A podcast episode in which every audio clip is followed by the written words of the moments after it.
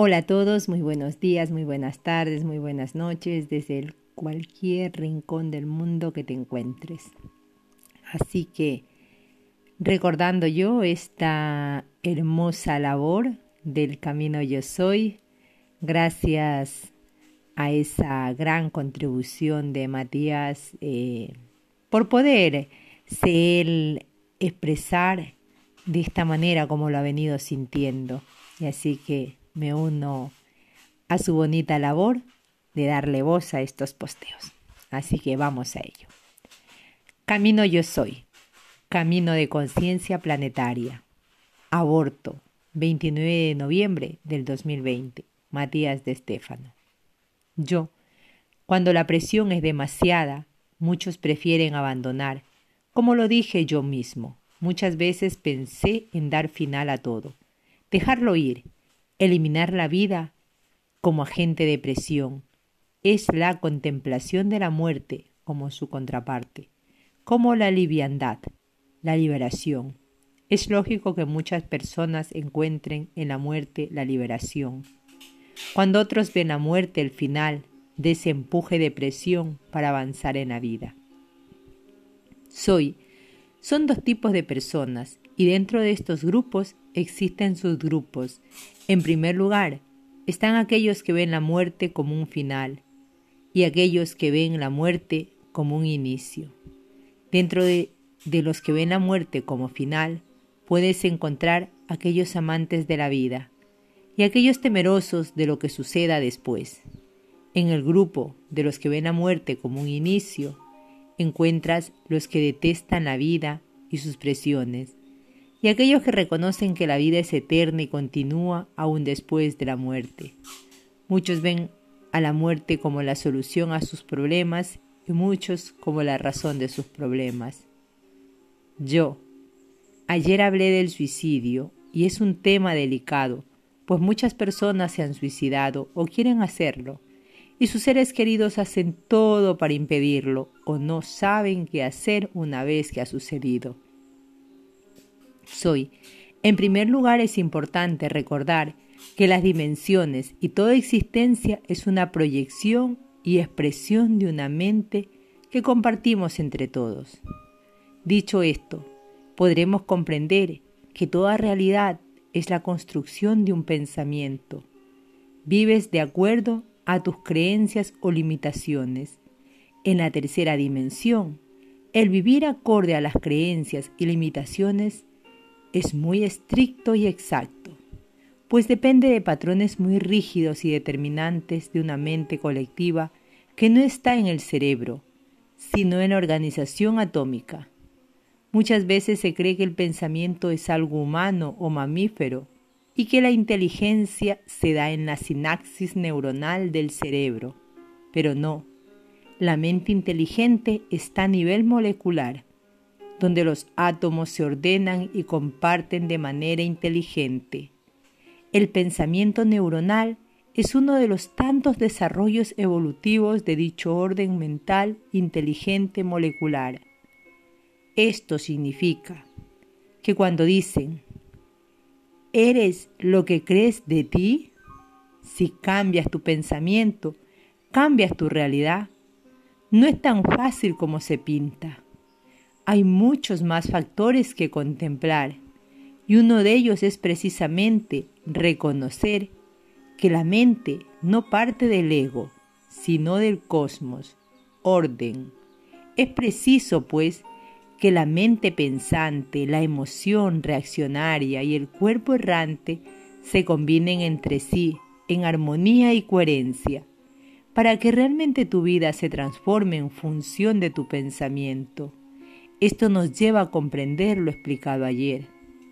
La gravedad del asunto, la mismísima gravedad, se debe a la contracción de las partículas en un átomo, cuando electrón negativo y protón positivo son atraídos el uno al otro. Hay mayor presión, más transformación, más velocidad, mayor precisión del tiempo.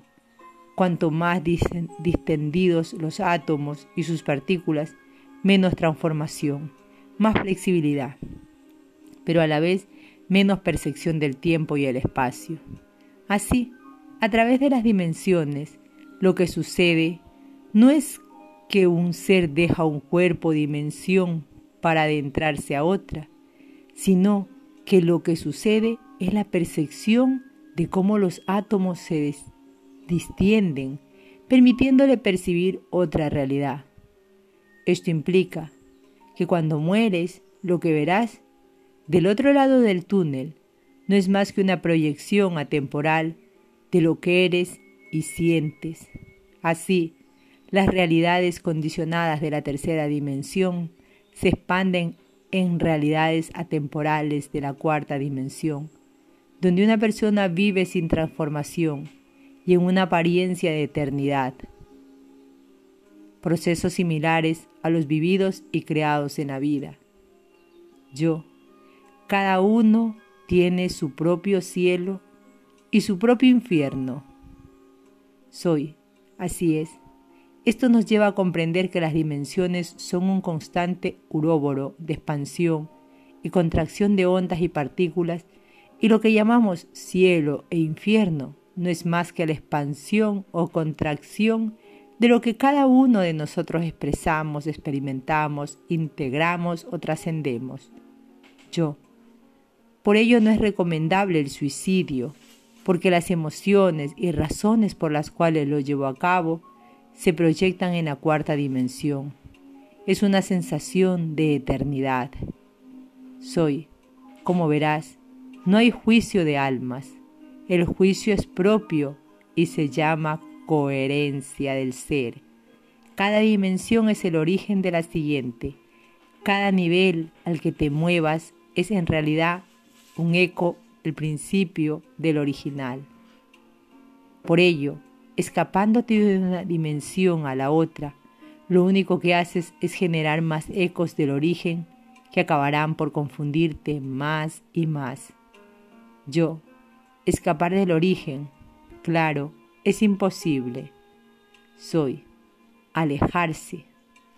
En indoeuropeo, apo, af, del origen del indoeuropeo, er, movimiento, del cual surge la palabra griega oros, montaña, y la palabra latina orirí, origen, nacer, surgir, dan lugar al concepto aborto. Yo, que hoy está relacionado a la interrupción del embarazo. Soy, sí, pero que posee muchas más connotaciones. Abortar un proyecto, abortar de un navío, abortar un hogar, abortar una idea, abortar una secreción, abortar la vida, abortar la muerte. Yo, abortar la muerte, soy, puede ser abortar la idea de suicidarse o abortar otra dimensión para nacer en esta.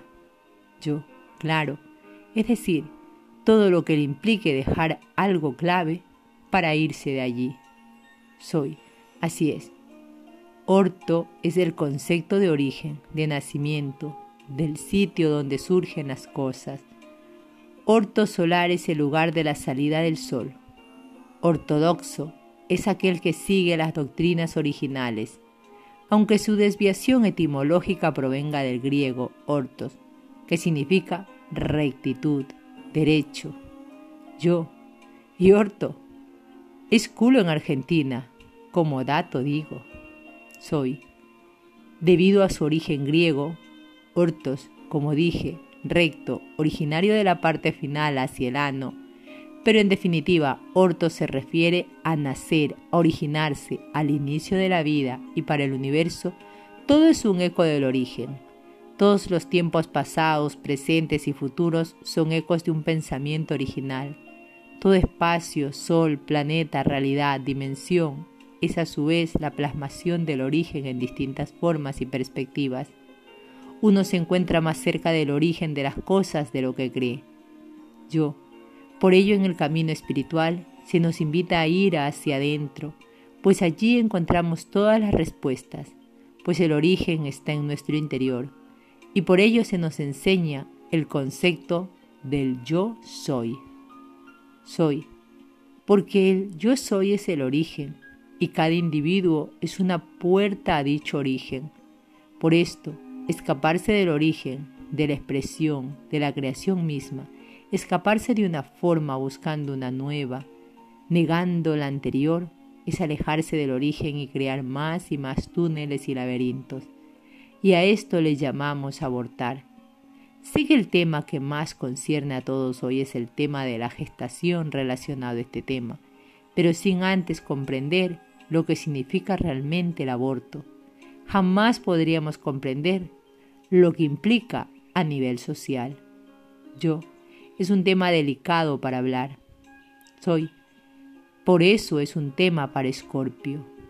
Yo, uff. Bueno, entonces teniendo en cuenta que aborto es alejarse del origen, es negarse a la responsabilidad de permanecer en un sitio, es escaparse de una realidad. Entonces, ¿cómo se ve el aborto uterino desde una visión espiritual? Soy. Se ve de la misma forma como escaparse de la responsabilidad de la vida. Vamos a ir paso a paso para comprenderlo. En primer lugar, ¿por qué crees que estamos hablando de este tema en el día de las rodillas? Yo. Supongo que tiene que ver con nuestra historia. Soy. Nacer y morir. Tras cada generación en la historia de un grupo, clan, familia, sociedad, cultura, es un aborto constante. Es avanzar dejando algo atrás. Cada vez que cambiamos una forma de pensar, yendo en contra de nuestras creencias familiares o culturales, estamos abortando en pensamiento. Cada vez que rompemos una relación y seguimos avanzando, estamos abortando a nivel emocional. Y cada vez que dejamos un sitio, la responsabilidad de un tema familiar o un proyecto, estamos abortando a nivel físico. Dejar o negar el origen de algo es darle espalda al clan, al grupo, es irrumpir con la continuidad de una historia. Yo, ¿Eso es malo? Soy. No, pero es traumático. Ten en cuenta lo siguiente. Lo que consideras que eres, tú no eres tú, tu cuerpo. Uno piensa que el cuerpo es algo personal propio. Es mi cuerpo y hago con él lo que quiero, pero la verdad es muy diferente. La verdad es que tu cuerpo es tuyo solo a nivel conceptual. La realidad es que cada célula de tu cuerpo es una réplica multiplicada de las originales, y han sido las mismas desde hace millones de años, con algunos cambios y mutaciones. Tu cuerpo pertenece a todo un grupo de individuos, y cada cosa que decides sobre él, lo decides por sobre todo un clan genético. Cuando tomas decisiones en contra de todo ese clan, generas un quiebre y un trauma que deberá ser reparado. Ahora bien, puede que la información del clan sea machismo y de repente tú te vuelves feminista. Las células de tu cuerpo lucharán para recordarte el machismo y te enfrentarán una y otra vez a situaciones machistas, solo por el hecho de generar un trauma. Pero si en lugar de romper con todo el linaje, lo que hago es hablarles del cambio, hacer una constelación familiar, terapia, enseñar a mis ancestros el poder del cuerpo, de la libertad, entonces la transformación no será traumática, será educativa, es decir, que sacará lo mejor de su interior, todo su potencial, y los ancestros impulsarán dicha transformación en lugar de luchar contra ella. El individualismo conceptual humano le hace creer que por cambiar un concepto mental, el cuerpo irá detrás como un perro manso y obediente, como si fuera un mero organismo sin inteligencia ni memoria propia. Yo. Tiene toda la lógica, a mí mismo me ha pasado con el tema de la homosexualidad, el tema de tener una casa propia, de poner a mi madre a cargo de las cosas, todos conceptos de mis ancestros negarían, y por ello fue tan difícil al principio, porque tuvimos que hacer las paces con todos, y el cuerpo nos ha pasado factura con esto, evidentemente. Ahora bien, lo que dices desde el punto de vista de reconocer que debemos responsabilizarnos de nuestras decisiones y cómo asociamos en relación al cuerpo. Pero hoy Eso es un debate muy intenso, es decir, durante milenios en la mayoría de las culturas, el cuerpo de la mujer fue tomado como un producto de manufacturación, es decir, como una propiedad de generación humana y claramente, un día debería revertirse, haciendo que la mujer tome poder de su cuerpo nuevamente. Soy. Aquí hay mucho para detenerse a pensar y debatir. La mujer ha sido maltratada y rebajada como mera productora por milenios, es verdad, pero lo ha hecho por su mayor don, la gestación.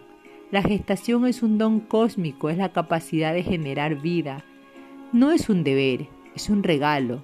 El deber fue impuesto por las culturas en una necesidad de expandir la población en contextos históricos en que la escasez de personas implicaba falta de trabajo, de comida, de defensa.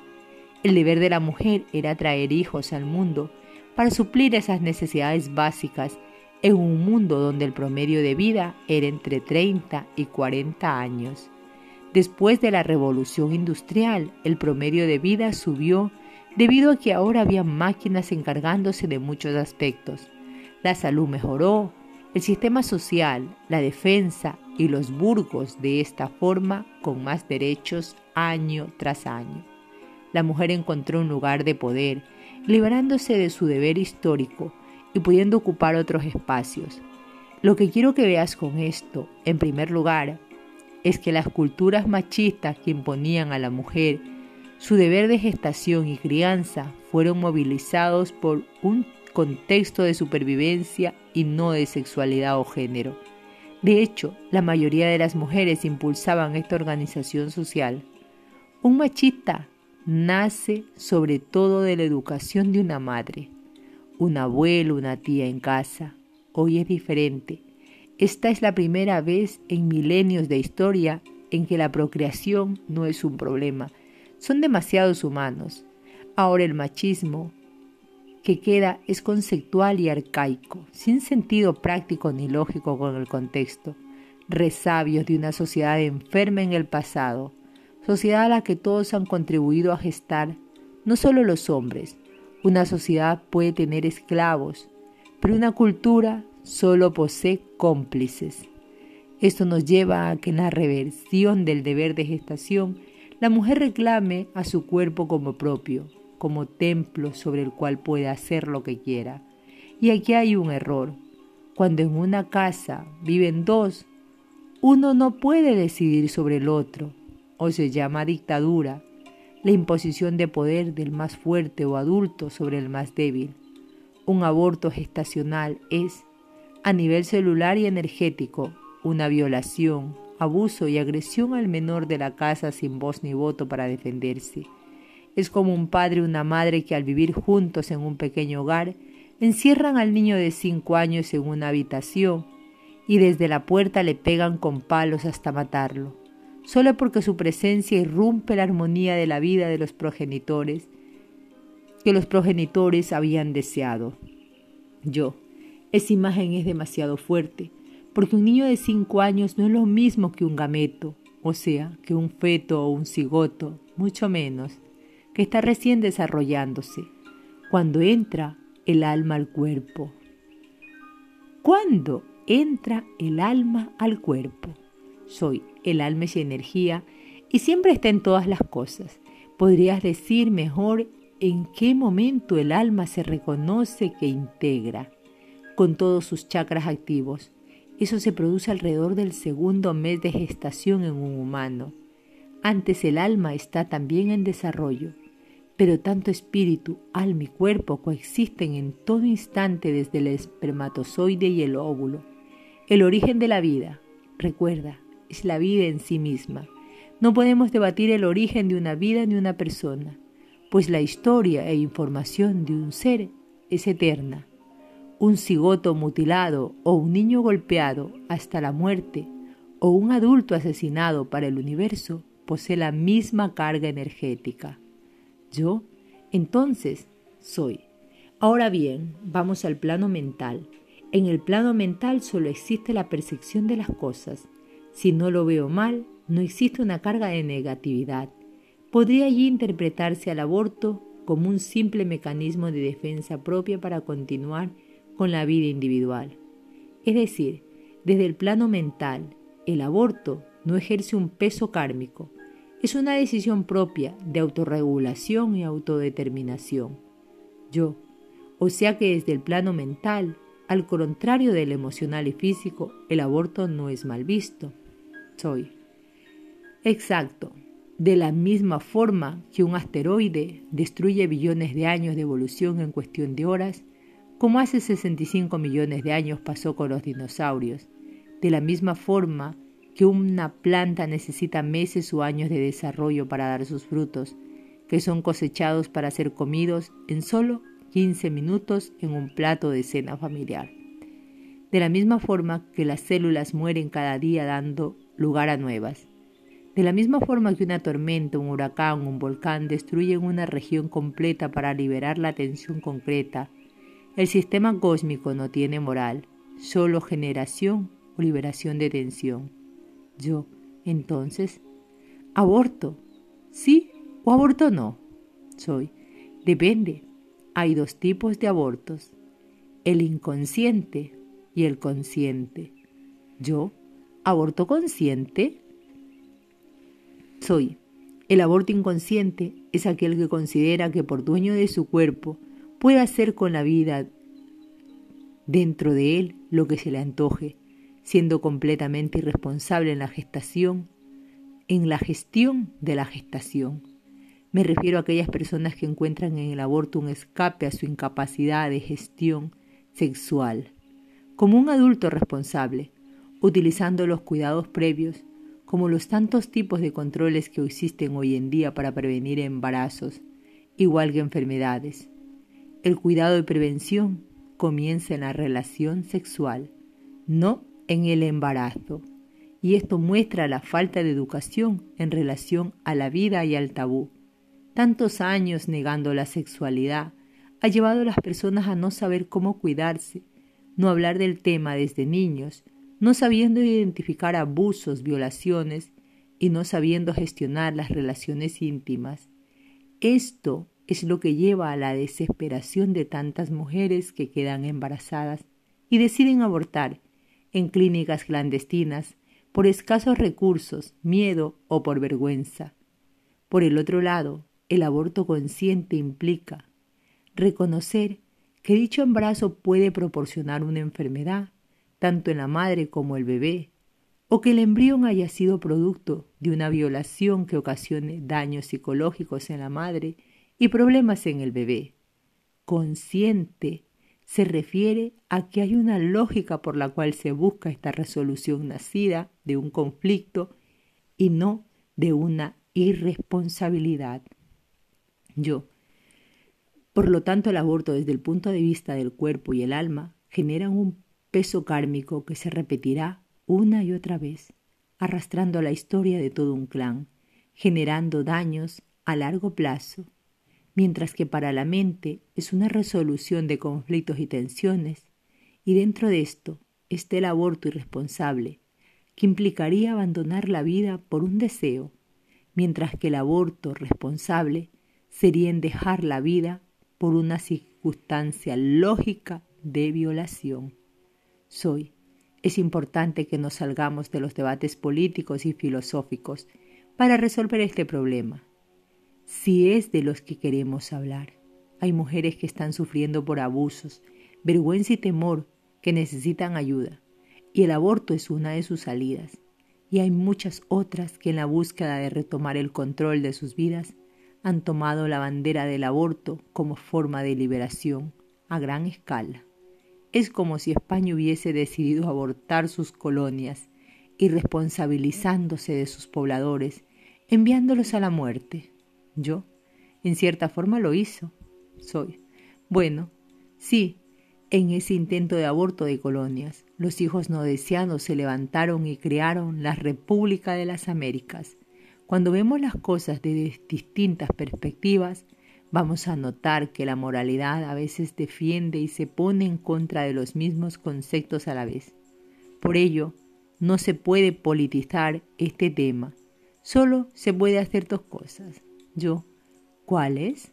Soy resolver los conflictos reales actuales de miles de mujeres que sufren esta dura realidad, con mejor sistema de salud y apoyo psicológico. Y la segunda, diseñar un mejor sistema educativo que implique la sexualidad desde jardín de infantes, desde el mismísimo parvulario, que ayude a los niños y niñas a identificar el abuso de género y abuso sexual y que enseñe desde la infancia cómo cuidarse y reconocer una correcta, consentida y cuidada relación sexual. Los demás son solo posturas filosóficas. Yo, que nos pueden llevar a debatir por años. Origen de la vida, el control del propio cuerpo, el aborto legal sin cuestionamiento. Eso es lo que más me haría ruido. Pedir un aborto sin cuestionar es como asesinar a alguien, y pedir derecho de no tener juicio. Soy, vuelvo a repetir, cuanto más te centres en el juzgar y no en el educar desde los hechos, sino desde la ideología, estarás perdiendo el tiempo. Todos abortamos algo en nuestras vidas, más allá de la responsabilidad de la mujer sobre su don de gestación. Todos aquellos que abandonan sus proyectos por miedo o vergüenza, que deciden quitarse la vida, darle espalda a su familia o amor, todo aquel que busca escaparse de su vida, de compartir la vida o dar la vida, vive desde el aborto. Yo. Y es importante dejar de escapar. Soy. Pues si lo que buscas es la luz, la iluminación, la claridad, el aborto solo te lleva hacia el oeste, al poniente, escapando de la única verdad. Y es que el orto, el nacimiento, está en el este, Solo basta con contemplar y dejar de correr de la responsabilidad de estar donde debes estar, para ver el sol salir por el horizonte e iluminar tu rostro. Yo, el orto celíaco, el amanecer del sol, el nacer del origen. Soy. Allí recuerdas que todo es un ciclo y que no importa qué hagas o dónde vayas, siempre llegarás al origen. Ay, muy bonito tema. Gracias a todos por estar allí, por escuchar. Y les recuerdo, también hay una página en YouTube donde se pueden hacer alineaciones conscientes de estos bonitos temas. Así que nos seguimos escuchando y namaste.